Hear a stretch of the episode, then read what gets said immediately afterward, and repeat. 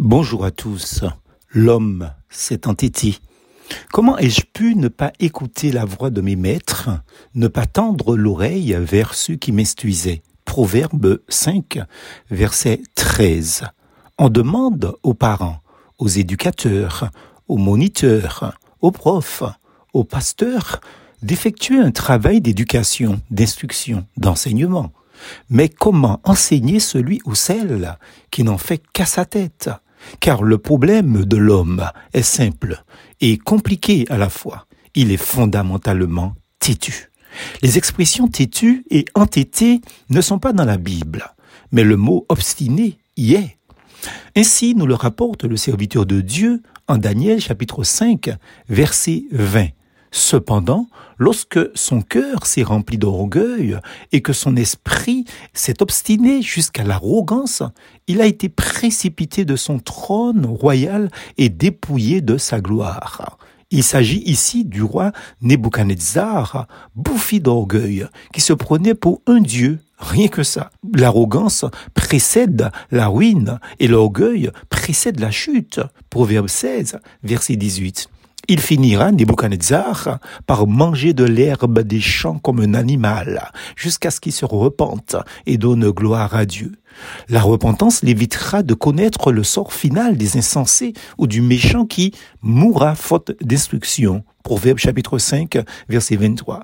La Bible est la parole inspirée par Dieu et transcrite à des hommes. C'est ce que croient les chrétiens évangéliques et baptistes que nous sommes. Au-delà des mots et du précieux message qu'elle transmet, nous découvrons une personne. Nous touchons ici à l'essentiel, cher ami auditeur. Le Dieu de la Bible est une personne. Il se fait entendre au travers des mots du livre, des livres, la Bible. Puis, c'est le message de l'évangile ou de la bonne nouvelle, c'est le sens du mot évangile. Dieu se fait voir dans la personne du Christ Jésus. Dieu n'est pas une idée, une force vague, un fluide, et encore moins un vent dispersé dans tous les éléments de l'univers parcourant l'espace. Le message de la Bible est encore pour les hommes et les femmes de notre temps au XXIe siècle.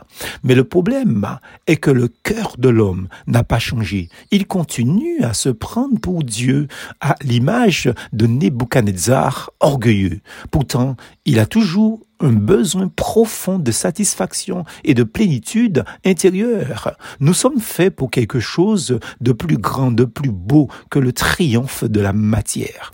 Le vrai bonheur est en Dieu. Il se vit pleinement s'il y a contact, communion avec celui qui est l'auteur de toute vie, de notre vie, et qui nous connaît mieux que nous-mêmes.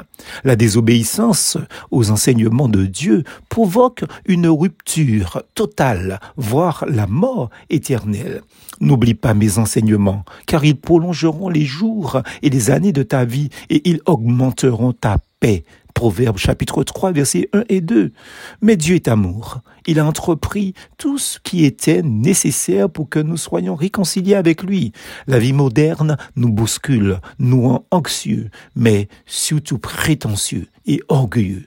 Plus que jamais aujourd'hui, il est vital que chacun découvre ce message de paix que lui apporte l'évangile de Dieu et de Jésus-Christ et qu'il se laisse conduire, en fait, enseigné par Dieu seul. Plus force en Jésus.